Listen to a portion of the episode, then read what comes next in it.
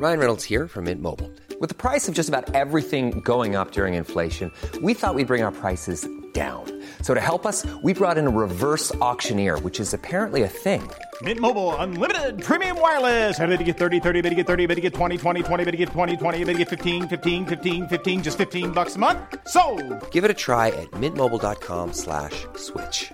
$45 upfront for three months plus taxes and fees. Promo for new customers for limited time. Unlimited more than 40 gigabytes per month. Slows. Full terms at mintmobile.com.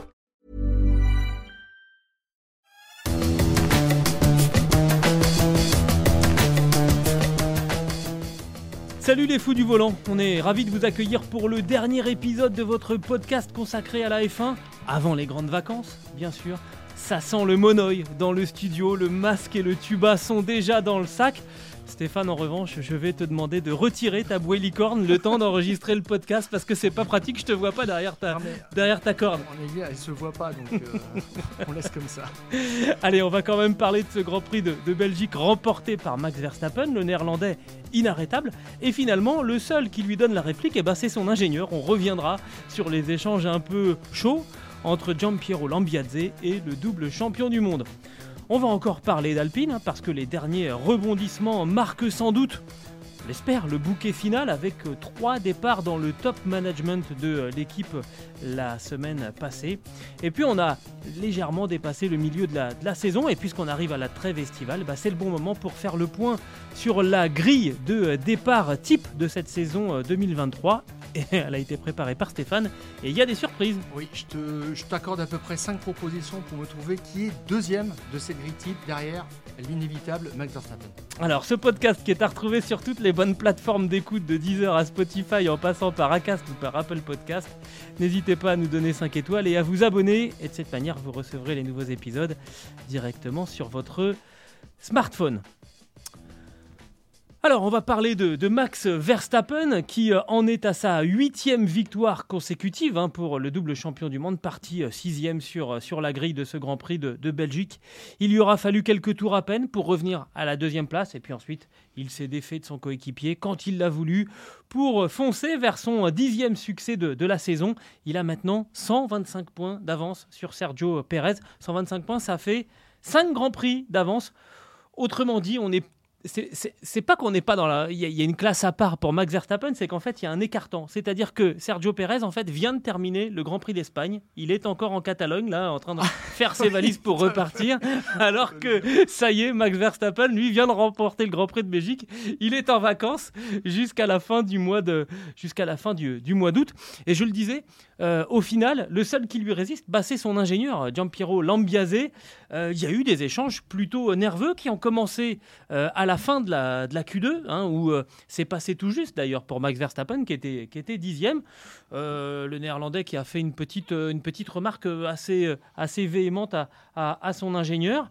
Et puis bah, Lambiase qui lui répond bah, écoute, pas de problème, dis-moi ce que tu veux faire là pour la Q3, et puis, et puis on, va le faire, histoire de dire écoute, je fais mon métier, fais, fais le tien. Il a aussi demandé à son pilote de mieux utiliser sa tête pendant, pendant la course parce qu'il trouvait qu'il avait tapé un peu trop sur, dans ses pneumatiques euh, au, début de, de son relais.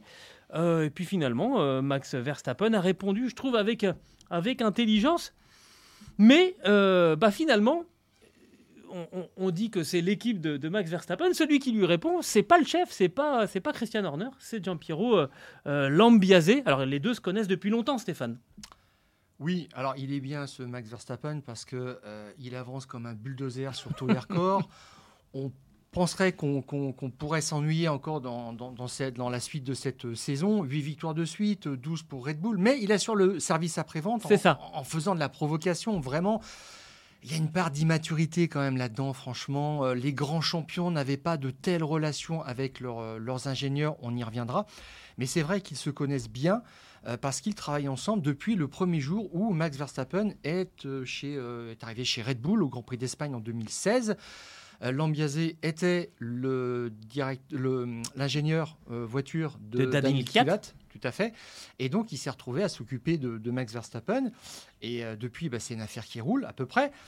Euh, je reviens juste un petit peu sur les états de service de, de parce que euh, Helmut Marco a dit quand même, il faut, faut regarder un peu le, palmarès de ces gens-là. C'est pas n'importe qui l'ambiasé. Il est arrivé chez euh, Jordan en 2005, donc il a 18 ans d'expérience quand même en, Formule 1. Il a fait une dizaine d'années dans euh, cette équipe où ces euh, déclinaisons, c'est-à-dire Midland, Spiker, Force India, où il... a eu sous sa responsabilité Sergio Perez, avant de passer chez Red Bull en, en 2015. Donc ils en sont là et Lambiasé a été euh, ingénieur en, chef sur la voiture de euh, Max Verstappen et en avril 2022, lorsque euh, Guillaume Roquelin a quitté son poste de chef ingénieur, eh bien c'est Lambiasé qui a récupéré ce poste en tenant à, garder ses fonctions auprès de Max Verstappen sur sa voiture. Ça veut dire que c'était une caution supplémentaire apportée à Max Verstappen parce que le chef ingénieur, c'est lui qui définit la, stratégie sur les réglages des voitures s'il faut partir dans deux directions euh, différentes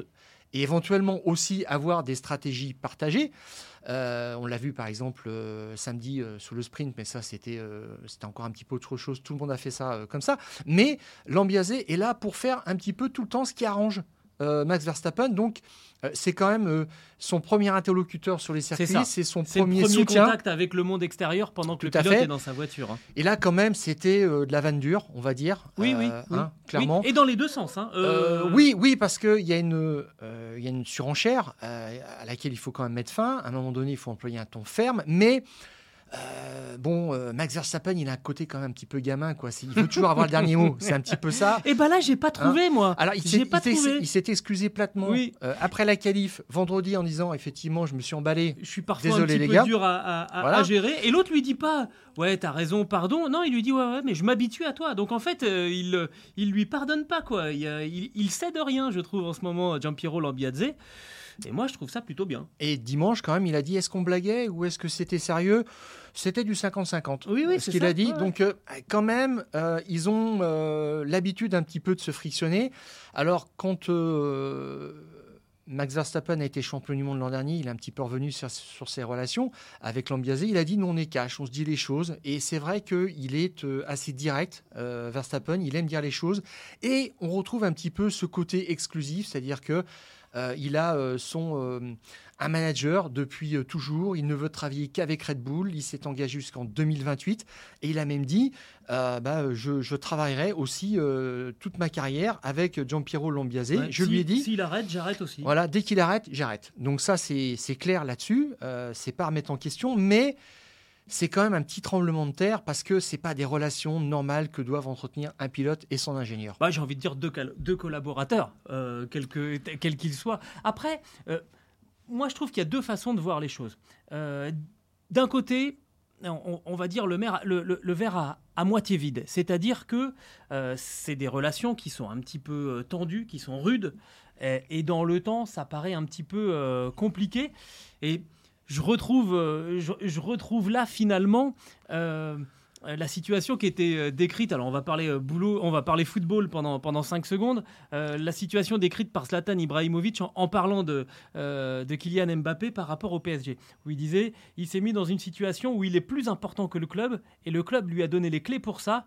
Or, tu n'es jamais plus grand que ton club. Je trouve que cette phrase, tu changes le mot club par équipe, et c'est exactement valable pour euh, la relation entre Max Verstappen et, Red Bull. C'est-à-dire qu'on voit bien que Max Verstappen, la dimension du néerlandais, a dépassé celle de Red Bull. Demain, si Max Verstappen veut aller chez Mercedes, euh, il, prend il, prend son numéro, il prend son téléphone, il appelle et c'est fait. Il veut aller chez Ferrari, c'est pareil. Il peut aller absolument où, euh, où il veut.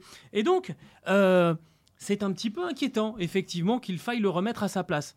En même temps, bah, je trouve que ça a un aspect très sain parce que euh, bah, les deux se disent la vérité en fait. Hein. Ils se disent exactement ce qu'ils ont sur le cœur au moment où, où ils le pensent. Et je pense que c'est très, euh, salvateur aussi pour Red Bull finalement qu'il y ait quelqu'un qui ramène un petit peu euh, Max Verstappen les pieds sur terre en lui disant Hé, hey, t'es le meilleur pilote du monde, ok, tu pilotes la meilleure voiture du monde, voilà, mais t'es le pilote euh, on a besoin d'un ingénieur pour savoir combien de kilos on te met dans la voiture entre la, entre la Q2 et la Q3. Tu n'es pas capable de le faire. C'est l'ingénieur qui va savoir euh, te dire tiens, on va te mettre 40 kilos, ça va te permettre de faire euh, deux tours vite, un tour de, un tour de, recharge entre, entre les deux. Tout ça, un pilote.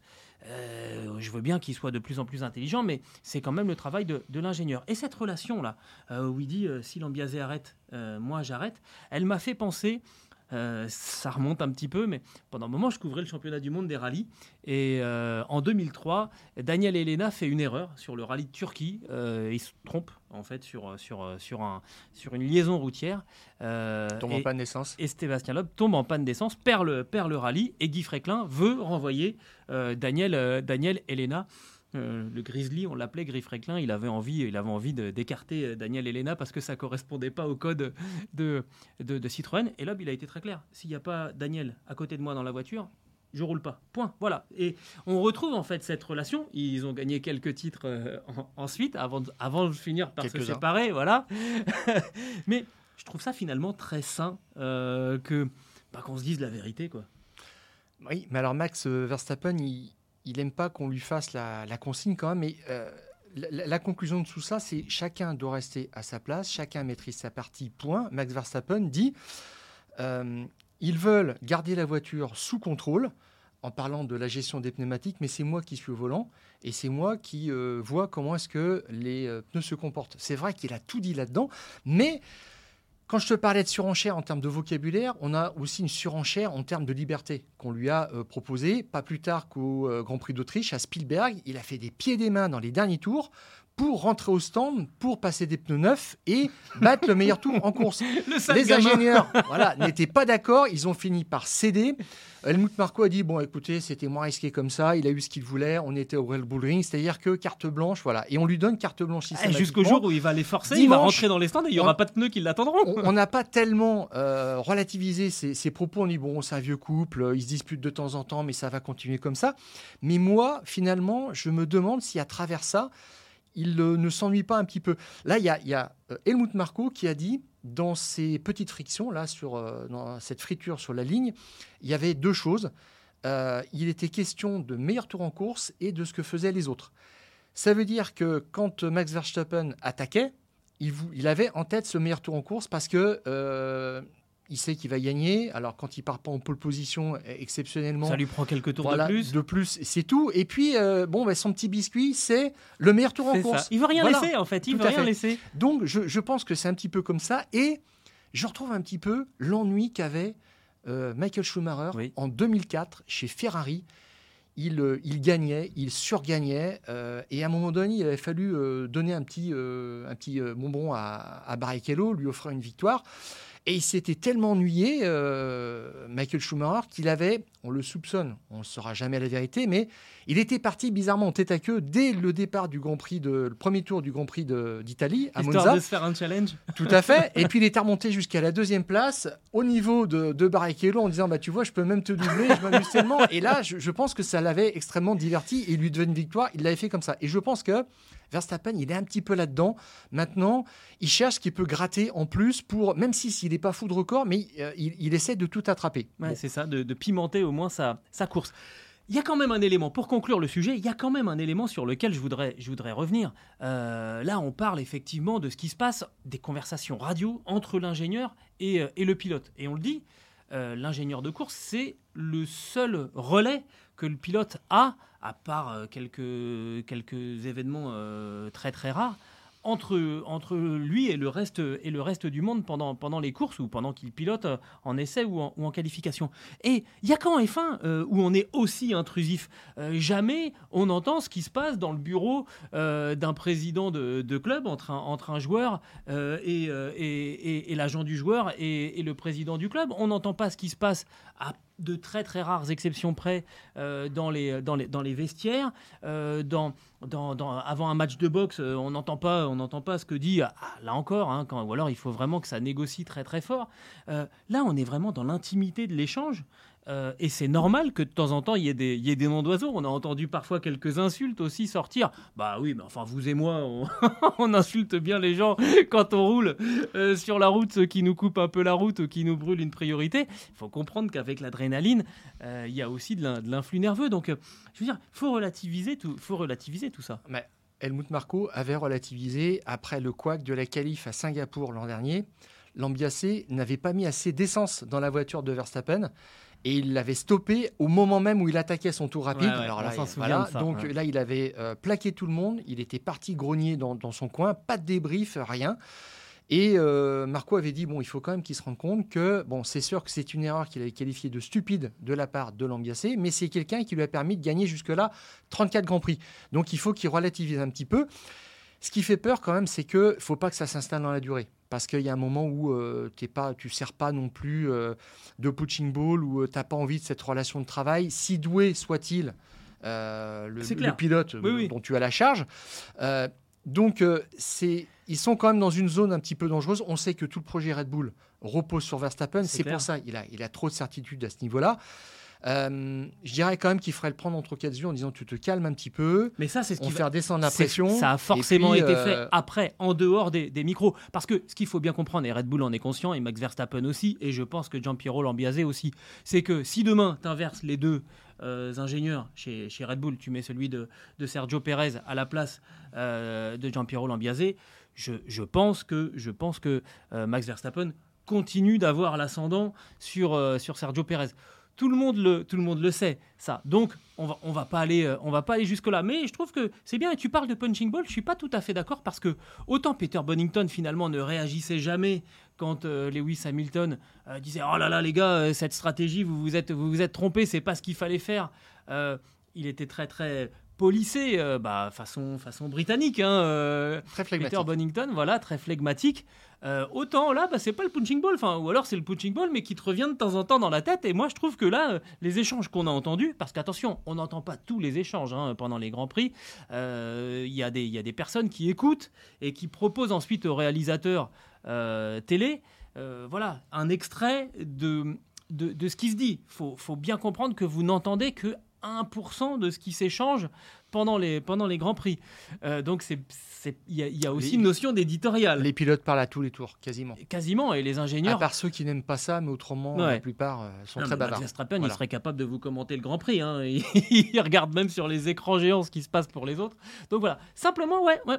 Moi, je dis que là, Lambiase, il m'a quand même fait plaisir parce qu'il y a renvoyé de petits, euh, de petits cachous à l'ami, à l'ami Max. Ce qui m'a juste surpris, c'est que Red Bull, qui euh, est toujours à la recherche de, de hype.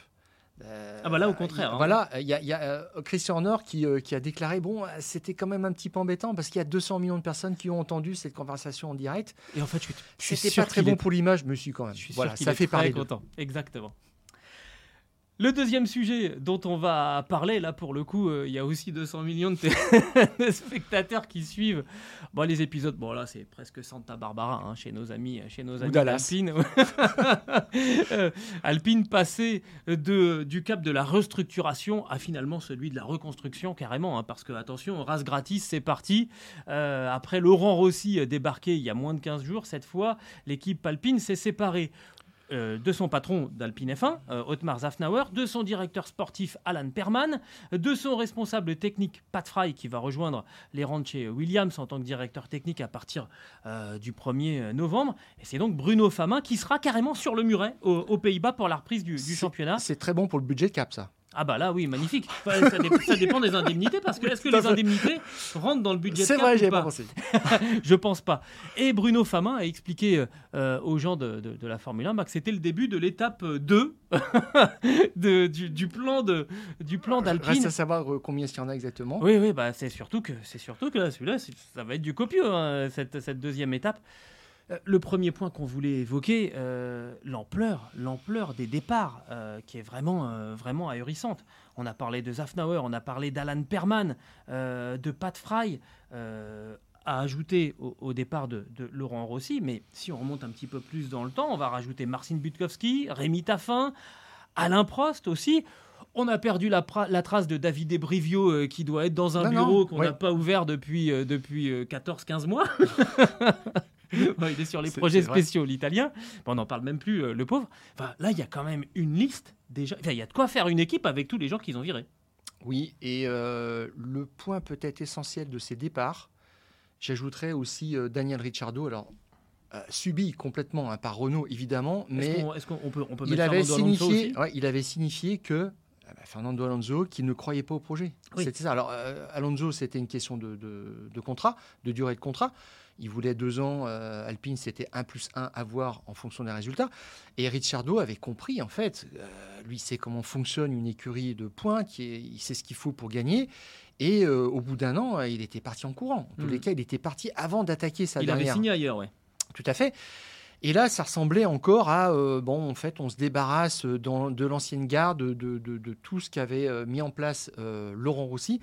Et quand tu parles de Butkowski, de, de, de Rémi Taffin, etc., euh, bah, c'était pour laisser de la place à une seule personne, Laurent Rossi, qui voulait tous les pouvoirs, toute la lumière, comme euh, l'avait dit euh, Alain Prost, qui n'a pas été tendre. hein, Oui, ah, ça pour le coup, Mais- pour le coup, il s'est lâché, là, Mais le quadruple qui- champion du Ce monde. qui m'inquiète quand même, ce qui m'inquiète quand même, c'est que moi j'aurais gardé. Alors déjà le timing est désastreux. Alors en plus, il arrive, ça arrive pile un an après le Piastri Alonso Gate, Gate, ouais. tout à fait. Cette histoire où euh, Zafnauer n'était pas au courant que Alonso euh, partait, alors qu'il l'avait annoncé à- au top management, que euh, ce qui se tramait autour de, de Piastri, il avait dit non, non, on, avait, on a un contrat en bonne et due forme, et c'était faux aussi. Donc là, il, a- il y avait une sorte de fuite en avant pour essayer de masquer euh, cette réalité, mais il était encore en place depuis euh, six mois. Donc Hmm. euh, il faut relativiser par rapport à ça. Mais Zafnauer, c'est 26 ans d'expérience en Formule 1. C'est quelqu'un qui sait faire tourner impeccablement une écurie, qui connaît tous les rouages des relations avec les autres teams, avec l'IFIA, avec le pouvoir sportif, avec le pouvoir, euh, avec le, voilà, le- les 26 sponsors. ans, 26 ans au cours desquels il s'est créé quelques inimitiés aussi. Oui, Il faut, faut, faut bien le dire. Bien sûr, bien sûr, tout à fait. Et je vois aussi le départ de, de Perman. Pour moi aussi, ça, c'est un peu catastrophique euh, parce que c'est euh, 34 ans aussi euh, de. Bah, de service, d'exercice, ouais. voilà, et de service qui- il a la commencé, même équipe. hein, il c'est a rare. commencé comme ingénieur, tout à fait. À lui, là, il a fait euh, Benetton, euh, Renault, euh, Lotus, euh, re-Renault, euh, Alpine, voilà. Et lui, par contre, il était assez autoritaire, mais alors. Il y a un nouveau euh, directeur sportif qui va arriver à partir de, de, de Zandvoort, on va, on va en reparler. Mais un directeur sportif de ce calibre-là, c'est difficile à remplacer. Parce que c'est la personne qui va te défendre quand tu as un contentieux avec Mhm. la FIA. Euh, on sort d'une qualif, euh, un pilote est euh, convoqué à la direction de course, il faut l'accompagner pour plaider son cas. Alors, faut savoir qui est en face de, de toi, c'est-à-dire le, le pilote qui est commissaire. Il faut connaître les commissaires eux-mêmes, savoir comment présenter les choses. Et puis, des fois, bah, tu prends cinq places de, de pénalité. Des fois, tu prends rien parce Mhm. que ton directeur sportif a fait le job et, Et, c'est plus ou moins bon avocat. Exactement, et ça, ça se remplace pas. Il y a plein de choses comme ça, la connaissance des règlements, tout ce que tu dois faire sur un week-end, c'est le directeur sportif qui connaît tout ça par cœur. Et puis il y a Pat Fry qui est parti. Alors lui, il a, il a été annoncé ailleurs tout de suite et euh, quelques heures plus tard officialisé par Williams. On peut même se demander s'il s'était pas déjà dans les Lui, il avait compris Voilà. ce qui se tramait Exactement. euh, par rapport aussi aux résultats qu'il n'avait pas euh, apportés. Donc euh, ça fait quand même qu'on se débarrasse de, des trois personnes quasiment les plus importantes de, Oui. de l'équipe. Clairement. Et moi, ce que j'ai noté quand même dans, dans tout ça, c'est que euh, Bruno Famin est, sera euh, directeur d'équipe euh, à partir de deux ans de vente, mais par intérim. Hmm. Et il a dit, euh, il y a des choses encore à venir et vous comprendrez bientôt. Je pense- il va y avoir une ré- en fait de ce que je lis moi en creux, il va y avoir une réorganisation totale de, de la façon dont, dont l'équipe va, va fonctionner. On va y revenir parce que parce que cette équipe elle a un fonctionnement un petit peu particulier euh, de par ses, ses installations. Tu as mentionné le timing. Le timing, il est absolument terrible.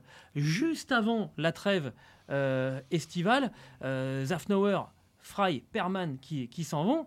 Euh, et en fait, ils ont, ils ont compris qu'ils allaient sauter. Euh, on en a parlé la semaine dernière. Zafnauer, euh, on, parle de plus en plus de Mattia Binotto. Quoi qu'il arrive, il sait que sa place, c'est un siège éjectable. Donc, bah, finalement, ils prennent les devants et c'est eux qui imposent le moment où, où, où ils partent. Mais ça veut dire que tous les gens qui ont été nommés à des places importantes par ces trois-là savent qu'ils vont partir aussi. Donc, qu'est-ce qui se passe? Eh ben, on cherche du travail ailleurs, tout de suite, pendant la trêve. Ça veut dire que maintenant, la voiture, sur la fin de la saison 2023, je vois pas comment la voiture peut continuer à évoluer de manière efficace avec des gens qui euh, vont passer du temps à chercher du Ah ouais. travail ailleurs. Ah, ce qu'ils vont mettre sur la voiture euh, à la reprise, Ça, c'est déjà dans les tuyaux depuis D'accord. euh, 3-4 mois. Mais ça je veut dire pense, que ça sera clairement. Pour moi, c'est le dernier Euh, train de. un, kit, un kit Monza, par exemple, les équipes le travaillent au mois de mai. D'accord. Donc mais, ça, c'est déjà en boîte, c'est fait. Il y a juste à fabriquer les pièces après. mais ça, je vois pas comment il pourrait y avoir autre chose. Ça, c'est pour la fin de la saison 2023. Si on veut recruter pour 2024, on comprend bien Ouais. qu'il y a la clause du garden leave, hein, Oui. euh, la clause du, Alors, euh, du, du, du- du tu, jardinier. tu- tu parlais effectivement de Mattia Binotto. Ça m'étonnerait de toute façon qu'il soit euh, Aux affaires, là, tout de suite. Il non, peut non, pas, non, il a pas avant, avant début 2024. Un- Ouais. un- Quelqu'un de ce niveau-là, c'est euh, un an minimum, Minimum. voire un an et demi de gardening leave, c'est-à-dire qu'il se met en retrait, il, il connaît tous les secrets de la Scuderia technique, Organi- sportif. organisationnel. dans- c'est ex- ex- tout ce qui se trame dans cette équipe. Et euh, mais Zafnauer, quand même aussi, il était en charge du recrutement, et c'est là où euh, j'étais un petit peu surpris de la, euh, du propos de, Bruno Famin, euh, qui a dit sur Canal+, en fait, j'ai discuté avec le directeur d'équipe, Otmar Zafnauer, et avec Alan Parman, le directeur sportif, pour leur euh, demander un petit peu, euh, bah, globalement, ce qu'ils adhéraient au, projet, si déjà ils faisaient le, bon, le bon diagnostic, ou ils partageaient déjà ses impressions à lui, et puis sur la, question du timing. Et ce qui m'a surpris, c'est qu'on demande son avis à Alan Parman, qui est un directeur sportif et qui se prend depuis des années pour euh, un directeur d'équipe adjoint. Normalement, tu le laisses à sa place, il s'occupe de l'administratif, point. Mais là, ils avaient pris le contrôle de l'écurie complètement. Et Zafnauer euh, avait engagé quand même euh, une politique de, recrutement pour muscler le, le bureau d'études. Et il a dit j'ai signé de bonnes recrues euh, d'autres teams, mais elles sont bloquées par contrat. Euh, et elles ne viendront pas avant 2024, voire 2025. Mais Alors, j'a- j'allais y venir, on va avoir- venir, Stéphane, parce que là, on a parlé de fin 2023. Ben, donc, avec les, les- les fameuses clauses de Garden Leave, euh, si tu recrutes, plus tu vas monter dans la hiérarchie, plus les, ga- les Garden Leave sont longs, euh, plus les, les- les périodes de repos forcé sont longues. Ouais. Donc, euh, là, même la voiture 2024, là, euh, honnêtement, je ne vois pas comment elle peut avancer en termes de, de développement. Et après, ça veut dire que, alors, ok, 2024, on oublie aussi. Ça veut dire que tu vas refaire une voiture pour la saison Alors- 2025, alors qu'il y a une nouvelle configuration technique qui arrive en 2026. Alors moi, je prendrai l'exemple de McLaren. La voiture était mal née et ils ont été capables de la rectifier en interne, hein, quand même, franchement. Mhm. Donc euh, voilà. Ce qui m'inquiète un petit peu plus, c'est que c'est Matt Harman maintenant qui reste tout seul euh, aux commandes et que c'est sa première voiture. Euh, on avait parlé la semaine dernière de Pat Fry qui n'avait pas une grande expérience de designer. Sa première voiture, c'était l'Alpine 2021. Ils ont gagné sur un coup de chance en Hongrie. Le reste, ça a quand même fait du yo-yo et autour de la 7e, 8e place. Euh, donc ça, c'est aussi un petit peu inquiétant. Il faudrait euh, Ah, un recrutement c'était une bonne de base, qualité mais ça n'a pas progressé. Euh, exactement, mais maintenant il faut se concentrer sur cette voiture-là parce qu'il faut, faut pas lâcher prise. hein. On a vu d'ailleurs ce qu'a fait Pierre Gasly sur le sprint. Il y a- il peut quand même y avoir des, des coups d'éclat, mais c'est Mm. vrai que pour, faire un, pour passer un cap, bah, il, faut, euh, que quel- il faut du sang frais. Ça, Exactement. clairement. Je, je vais te dire, moi, dans, dans les propos de, de Bruno Famin, ce qui m'a un petit peu interpellé, euh, c'est le fait justement, euh, il a dit à un moment, hein, on- n'était plus sur la même ligne avec Otmar Zafnauer, on n'était plus sur, en gros, sur la même longueur d'onde sur le timing. Oui. Et je- en fait, je pense que euh, chez Alpine, on est sur le temps long. On est passé sur le temps long. On a compris qu'on a Non, mais- loupé l'épisode 2022 et on est passé sur le temps Ouais, long. mais Zafnauer comprend quand même qu'il faut du temps. Il l'a dit, euh, d'abord il faut recruter et après il faut que les gens apprennent à travailler ensemble. Euh, ça, c'est de la gestion de- d'ego quand même. Dans une écurie, il y en a, il y en a énormément. C'est compliqué. Tu peux avoir les bonnes personnes, mais si elles ne sont pas compatibles, c'est pas la peine. Et ça, il faut, il faut du temps pour s'en apercevoir. Il sait comment tout ça, ça fonctionne.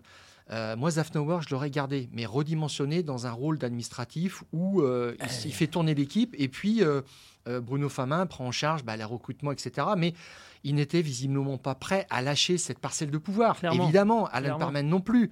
On va pas lui faire.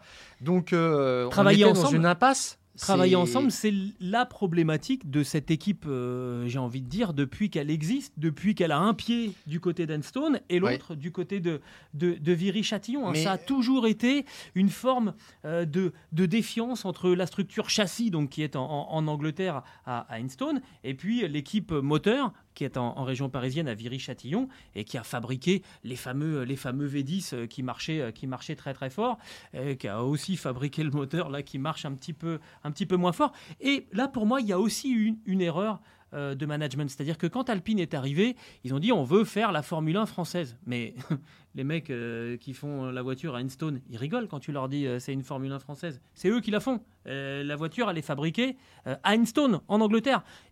On met le moteur dedans, on met de la peinture bleue dessus, euh, sauf quand il y a un sponsor qui arrive et qui veut mettre du rose.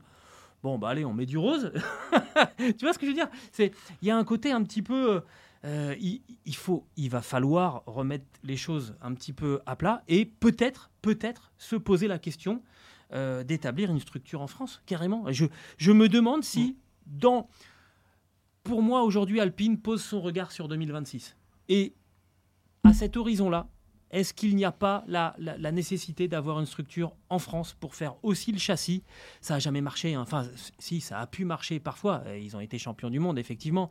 Euh, mais il y avait un Flavio Briatore à l'époque. Tout à fait, il avait Voilà, mis il y tout avait le monde un d'accord. il y avait un lion qui était quand même une, une main, de, une main de fer dans un gant de velours. hein. Exactement. Et quand euh, Éric Boulier l'a l'a remplacé, euh, il a dit bah, quand je suis arrivé, en fait, les Anglais m'ont fait la guerre. Ah oui?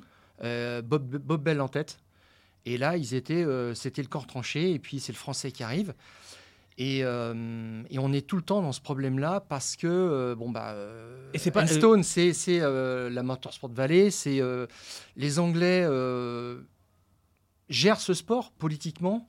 Euh, ils abritent, euh, je crois que c'est 8 des 10 écuries euh, du plateau. Donc, Ouais, donc, euh, donc euh, c'est Sauber, c'est euh, Ferrari et puis c'est AlphaTauri. AlphaTauri, donc euh, 7 sur 10. Et on va pas leur expliquer comment ça marche. Voilà. Alors, le, le problème. on irait mettre un juste- anglais à Viry-Châtillon, je pense que- ça serait pas, ça se passerait on- bien, alors, pas très a- très bien non plus. Tout à fait. Mais on a toujours été dans un temps long. J'ouvre juste cette petite parenthèse par rapport à Alpine. Euh, Renault est revenu en 2016. Ils ont repris la, la structure de Lotus. Ils ont dit on profite, on va profiter vraiment du nouveau règlement en 2017 pour faire un bond en avant. Euh, manque de bol, on n'a rien Mhm. vu. 2022, ça devait être la révolution, ça y est, ça devait être le grand départ, rien du tout. Et maintenant, on se reporte sur 2026. Et c'est vrai que là, par contre, on voit loin et ça serait peut-être l'occasion de reconsidérer complètement ça parce que les Anglais, ils gèrent pour eux une équipe. Ils ne gèrent pas une marque. C'est vrai qu'ils sont dans un entre-soi à Instone. Et euh, la prochaine gamme, pas du tout la, la, même prochaine chose. gamme Alpine, ça leur parle pas. Les Anglais, je Ah parle. bah, c'est hein, pas que ça leur parle pas. Et, et franchement, ils s'en tapent totalement. Bah, je j'espère pas, mais euh, Ah en bah tous non, les mais cas, évident. ça, ça les concerne pas au quotidien. Je dirais, ils n'ont pas ce, ce A fléché euh, gravé euh, sur le cœur. Et c'est ça peut-être qui pose un petit peu problème. Alors, il n'y a qu'une équipe qui, je dirais, qui est, qui est magique en Formule 1, c'est Ferrari, qui euh, fabrique tout sous un même toit, châssis, moteur, et, euh, et qui produit euh, ces, ces GT, ces supercars qu'on Du connaît. commerce, ouais. Et, et je trouve que Alpine, en fait, arrive là-dedans avec une identité résolument française, avec l'objectif de concurrencer Ferrari, Aston Martin, McLaren, qui euh, ont tout aussi sous un même toit. Et là, on, on continue d'avoir des bases euh, éclatées. Hmm. Et euh, c'est vrai que ça ferait rêver. Comme lors de la première période Renault, ils, étaient- installés à, Fresnes, les ateliers euh, châssis, euh, en région parisienne. euh, on pourrait rêver d'un- d'une grande structure, mais alors là, il faut quand même plusieurs années pour la construire. Mais quand tu achètes une Ferrari, bah, tu vas à Maranello, tu es reçu, tu peux faire une visite des, locaux, voir un petit peu, ressentir l'atmosphère, et tu sens que tu es dans un, dans un lieu particulier. Et c'est vrai que sous un même toit, l'entité châssis, moteur, ça aurait du sens. Et même, j'ajoute, endurance, le WEC, Ouais. le Dakar, pourquoi pas, avec euh, une ligne de production. Enfin, tu ferais quelque chose qui serait un tout qui, euh, qui aurait de, de l'allure. Mais Exactement. ça, euh, ça se compte en millions de- Oui, d'euros, oui, oui, oui, ou en centaines de millions d'euros, et en, en 7 ou 8 ans. C'est ce que j'allais dire. combien. En année, en année. Tout à fait. Hon- Honnêtement, pour en, avoir, pour en avoir parlé avec quelques petites personnes, y a- franchement, euh, c'est assez peu probable que. Non, non, non, mais on n'en est pas là. Il mais- faut des résultats parce que là maintenant c'est urgent. Ouais. On va pas tout reconstruire, tout refaire pour repartir sur une nouvelle idée. C'est très bien comme ça. Maintenant il faut moderniser, mais euh, c'est ce qu'on avait dit, euh, c'est ce qu'on a dit depuis quelques semaines. On a l'impression que Alpine c'est tout le temps l'équipe en construction, mais les autres aussi. Il faut refaire les organigrammes, il faut moderniser, il faut une nouvelle soufflerie, etc. Bon, voilà. Là, le Donc, chantier paraît quand même énorme et on, on va conclure, on va conclure là-dessus. Euh, c'est en fait, c'est peut-être d'un Frexit dont a besoin Alpine pour se, pour se relancer Ouais, dans ce, ce qui- dans ce ce qui monde serait- de la Formule 1. Ce qui serait comme aussi compliqué parce que tu as tous les fournisseurs qui sont autour des équipes et ça peut être compliqué de trouver des choses très simples comme du carbone, etc., des éléments ou des spécialistes, des, des sous-traitants. Il y aura tout ça aussi à refaire. C'est pas. euh, Ah non, pas non, mais c'est très compliqué, c'est Ouais. clair, mais c'est un très très bon argument que tu viens, tu viens d'avancer. Bref, le chantier est ouvert, euh, c'est Bruno Famin qui va, qui va s'y coller. Euh, bon courage, je, pense qu'il a quelques, quelques jolis moments euh, de, prise de tête euh, de- devant lui. On va, on va terminer ce fou du volant juste avant de partir en, vacances. En faisant le point, on, a passé mathématiquement la moitié du, du- championnat après le, Grand Prix en, en Hongrie, mais on va profiter de ce moment de la trêve là pour faire le, le point, parce que c'est toujours très très intéressant de voir la grille type comment on s'en est sorti en, en qualification, à comparer ensuite euh, au classement évidemment euh, du, euh, du championnat. Ça nous occasionne souvent des, des surprises. Et Stéphane, justement, bah, on va être un peu dans la, dans la surprise parce que je t'ai laissé préparer tout seul. Bon, j'ai cru comprendre, j'ai cru comprendre. J'ai cru comprendre que celui qui se qualifiait le mieux s'appelle Max Verstappen. C'est Oui. un néerlandais qui roule très très vite. Oui.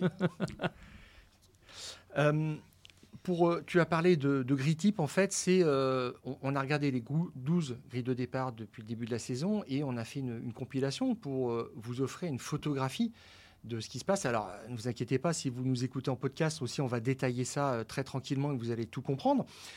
J'ai tout simplement additionné les positions de chaque pilote sur la grille de départ, donc sur les 12 Grands Prix, en retirant euh, les deux moins bons résultats parce que de temps en temps on se Oui, loupe, parce que de temps en temps il y a de la malchance, etc. Et que ça peut peser énormément dans, un, dans une moyenne, dans, dans un résultat euh, final. Et euh, j'ai compilé tout ça et sans surprise, comme tu le dis, c'est Max Verstappen, donc dans le classement qui arrive premier. Et deuxième, tiens-toi bien, moi aussi j'étais en train de me dire euh, qui est-ce qui arrive deuxième Leclerc? Alors moi, je pensais Euh, franchement à Charles Leclerc. ah ouais, tout à fait. Moi aussi, eh bien, c'est Carlos Sainz. C'est assez incroyable. Je, je détaille la suite rapidement et on va revenir euh, tranquillement. Euh, troisième, Lewis Hamilton. Devant, Fernando Alonso. Et puis en, en cinquième position, on a Leclerc devant Russell. Et Norris et Perez qui referment ce top 8. Ah, Leclerc, un, petit euh, plus loin que ce que je pensais alors. Oui, tout à fait. Parce que je, en fait, pour moi, j'allais dire, j'allais, j'allais dire, la Ferrari, c'est une voiture euh, du samedi, c'est une voiture de qualif. Ouais, ouais. Mais après, alors, Sainz le prouve. oui. Il est deuxième, sans la moindre euh, pole position. Mhm. mais il est d'une régularité hallucinante. Il, est, il a 8 top 4 en tout dans ses, dans ses résultats. Euh, il- son, son- son moins bon résultat que j'ai retenu, c'est une cinquième place. Donc tu vois qu'il est extrêmement euh, régulier. Et il est tout le temps là. C'est un petit peu comme le sparadrap du capitaine Haddock. tu ne peux pas t'en débarrasser. Il est là tout le temps. Et ce qui fait que, on l'a, on l'a euh, constaté cette année en, en qualif, en course, de temps en temps, la deuxième force du plateau, c'est Aston Martin. Et, ou alors c'est euh, Mercedes, ou alors c'est McLaren. Et, euh, et finalement, lui, il est tout le temps là de façon euh, régulière. Il n'est pas le plus rapide du monde, mais il t'assure au moins un résultat minimum qui correspondrait au pilote numéro 2 parfait Mhm. tout simplement. Donc c'est pour ça qu'il est, euh, qu'il est deuxième devant Lewis Hamilton. Alors, dans ce classement, il y a la- le, le total des, des points. Max Verstappen a 17 points, mais derrière, il y a un groupe euh, assez compact. Sainz, Hamilton, Alonso et Leclerc à 38, 43, 46 et 47 points. Ils sont groupés en 9 points. Donc ces deux-là Ça se joue vraiment pas à grand ces quatre-là se bataillent, se, se, se- se bagarrent pardon, euh, systématiquement. Euh, Sainz, ce qui est assez étonnant, c'est qu'il a été battu 8 fois sur 12 en, en qualif, mais sa régularité paye par rapport à, à Leclerc, qui est assez euh, inconstant, on va dire. Euh, je, je- Oui, c'est J'y ça. reviendrai juste un, un- un tout petit peu. Pour passer juste sur ce qui se passe chez euh, Mercedes, Hamilton et Russell. Hamilton est, est devant Russell. Hamilton a repris la main ces derniers temps. Il a dominé 6 des 17 dernières qualifs. Donc c'est pour ça qu'il est, qu'il est bien positionné. Et Leclerc en cinquième position parce qu'il a quand même été éliminé bah, trois fois en Q1. Donc ça, c'est, ça fait mal, je dirais. Deux fois en Q2. Ouais. Donc ça pèse dans le résultat final, quoi qu'il arrive, même s'il a deux pôles positions. Et ce qui veut dire que euh, euh, sa position aussi au championnat euh, relève de ça, c'est-à-dire qu'il part mal et euh, il ne se sort pas de ces paquets où les voitures sont très très serrées en performance. Donc il faudrait peut-être mettre fin à cette irrégularité. Et puis quand il est en pole position, ça marche même pas bien, Ouais. parce que sur les neuf dernières pole positions, il l'a converti, euh, il l'a converti en, en zéro victoire. Ouais, ça, c'est quand Donc- même impressionnant. hein. Enfin, Ouais, tout à fait. Dans, le- dans le, Donc il y a un manque un petit peu d'opportunisme. Et puis, alors, euh, je passe Norris. Le dernier, c'est Perez. Euh, sept rangs derrière euh, Son coéquipier. Max Verstappen, c'est le plus gros écart entre deux pilotes sur cette grille type. Ça appelle beaucoup de choses. On parle de ces deux pôles positions, deux coups de chance en fait. À Jeddah, on l'a déjà évoqué, panne d'essence menaçante pour Max Verstappen en Q3, donc c'est Checo qui récupère la pole position. Et puis à Miami, c'est euh, Leclerc qui se crache et qui empêche Max Verstappen de euh, disputer la pole position et c'est lui qui est en pole position. Le reste, il se fait rouler dessus. Voilà. Euh, donc euh, euh, c'est là où il y a, il y a quand même un peu, on sent le malaise. Tu, tu pars pas au Mexique en vacances, rassure-moi. Non, euh, non, mais alors, euh, faut pas non plus que Max Verstappen y aille parce que euh, Joe Ramirez, euh, le, le directeur sportif historique de, de- de McLaren, disait il y a pas très longtemps, euh, Max Verstappen est l'ennemi public numéro un au Mexique. Oui, ça c'est très dangereux parce qu'il y a des endroits qui, qui craignent franchement du côté du, du Mexique. Bon alors, ça c'était pour le, le groupe de tête, on va dire. Il y a, euh, y a aussi un midfield sur, euh, sur ton classement euh, Alors, de, de la grille Voilà, de sur ce deuxième, Type- voilà, entre la 9e et la 14e place, à peu près, il y a un paquet quand même qui se bat. Là, c'est le cœur du peloton. C'est là où euh, les places sont, pour les derniers points, euh, la 10e, la 9e place, sont, sont, sont ch- chèrement disputées. Et c'est Ocon qui mène ce, ce petit train avec euh, 85 points devant euh, Piastri. Donc théoriquement, ce sont les deux derniers invités de la Q3. Et on voit que Ocon, euh, il est juste ric-rac en Q3 habituellement. Et puis derrière, il y a Yastrol, Hülkenberg. C'est quand même assez incroyable. Devant, Gasly, alors qu'Albon euh, referme la, la marche à la 14e position. Et là, c'est pareil, Ocon, c'est un monstre de régularité. C'est un petit peu comme Sainz. Franchement, si vous regardez ses positions sur la grille, c'est tout le temps quasiment entre 7e et 12e. Il oscille euh, dans, ces eaux-là.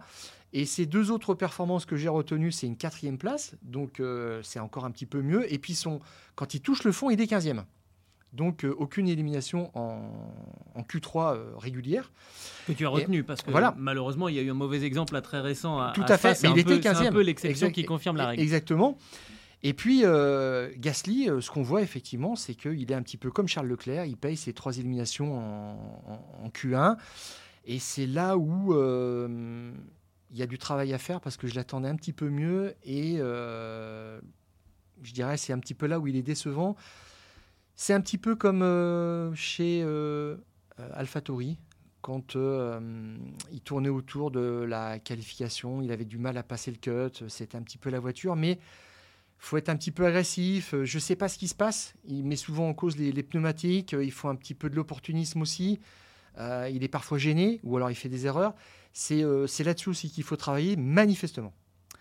Et on va terminer avec euh, la, fin du, la fin du peloton, c'est ça euh, Où on va retrouver, parce que là on n'a pas encore parlé de Lando Norris. Il est Oui. où euh, notre ami Lando Norris dans Alors, tout je ça je t'ajoute un petit, euh, une petite mention sur Stroll évidemment, plus 7 places par rapport à Alonso. J'ai pas pu m'empêcher. Ah, voilà. Donc il n'y encore, pas au Canada non plus.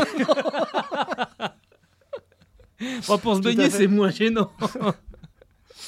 Et, euh, et puis Hülkenberg, franchement, c'est moi ça me scotche. hein. Il est devant euh, Gasly, euh, deuxième quand même euh, à, Montréal. Ouais. Si présent en Q3, il sauve la mise pour, pour As. Alors, cette dernière partie de grille, c'est du classique. Les pilotes fantômes Bottas et Joe sont euh, 15e et 17e. C'est Al- Alfa Romeo quand même, ils ont, ils ont subi une rétrogradation. C'est quand même assez net. Tsunoda est 16e, ce que je trouve pas euh, gigantesque. Mhm. Je trouve qu'il n'arrive pas à percer. Là, il est dans sa euh, troisième saison euh, complète chez AlphaTauri. Il devrait pouvoir montrer autre chose quand même. Et puis après, à la fin, c'est Magnussen, De Vries et Sargent.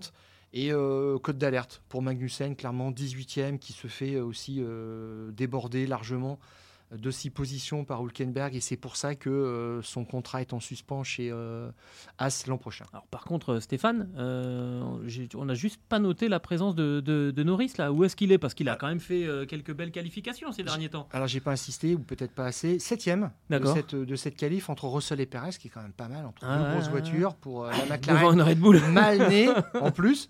Enfin, tout le monde est à peu près devant euh, Checo Pérez. Ah, hein. t'es dur Enfin, c'est pas, c'est pas très difficile quand il est, il est assez moyen quand même. hein.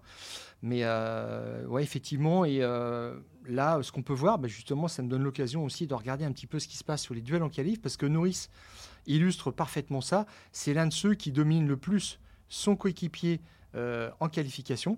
Euh, c'est du 10 euh, contre 12 euh, face à Piastri. Alors, 10-2. euh, voilà, euh, 10, euh, 10-2, pardon. Et euh, le roi, c'est euh, Albon qui a toujours battu euh, Sargent jusqu'à présent. Et euh, dans les euh, oppositions aussi euh, nettes, il y a Verstappen par rapport à Perez, 10-2, de même que Alonso face à Stroll. Et Ah. puis Hülkenberg, on est à 9 à 3 par rapport à Magnussen. On voit qu'il n'y a pas match. Ouais. euh, euh, euh, du côté de Norris Piastri, on va voir. Ça va, ça va peut-être se c'est en train d'évoluer, sur fait, la deuxième partie de saison, hein, parce qu'il a montré des choses vraiment incroyables, le jeune, le jeune Australien. Sur les, sur les rapports de force, il y a d'autres, euh, d'autres, d'autres éléments que tu voulais nous livrer on, on l'a cité, euh, Charles Leclerc a, battu euh, 8 fois Sainz en qualification. Et puis, euh, c'est assez équilibré encore chez Mercedes, mais euh, Lewis Hamilton a sérieusement repris le dessus par rapport à Russell. Surtout depuis les évolutions. hein. laborieux, exactement, exactement. Et puis, c'est 6 partout entre Gasly et Ocon chez, euh, Chez Alpine. chez Alpine. Et ben voilà, cette euh, grille de départ type, c'est- toujours assez intéressant hein, finalement de voir qu'il il y a des pilotes qui s'en sortent mieux en qualification, d'autres mieux en, course. On pourra euh, méditer euh, tout cela pour euh, bah, les, les 3-4 prochaines semaines, hein, parce que maintenant euh, les Grands Prix vont faire, euh, une pause, reprise des hostilités euh, le dernier week-end d'août avec euh, le Grand Prix des, des Pays-Bas à, à Zandvoort qui aura lieu le, le 27 août. Euh, les fous du volant reprendront juste avant pour, pour faire le point avant cette 13e épreuve de l'année. Ce podcast qui est à retrouver sur toutes les bonnes plateformes d'écoute, de Deezer à Spotify, en passant par Acast, par Apple Podcast. Stéphane est en train de remettre sa bouée licorne. N'hésitez pas à nous donner 5 étoiles et à vous abonner. Et de cette manière, vous recevrez les nouveaux épisodes directement sur votre smartphone. Qu'est-ce que tu penses de mon maillot de bain, Stéphane? Ah, il est très saillant. Moi, je cherche mes palmes là, en ce moment. là. Lunettes de soleil et j'y vais. Je vous oublie. Et on vous souhaite un bel été. Merci d'être euh, d'être avec nous. On va remercier aussi Marion qui va qui va qui a travaillé qui travaille sur euh, Et qui nous supporte. oui aussi un petit peu et qui n'est pas en maillot de bain. Non, on dit ça pour les esprits pour les esprits pervers. Et on vous retrouve C'est donc toi qui as pensé, moi, j'ai pas, pas du tout pensé. et on vous retrouve à la fin du euh, mois d'août. D'ici là, Stéphane, on coupe le Contact. contact.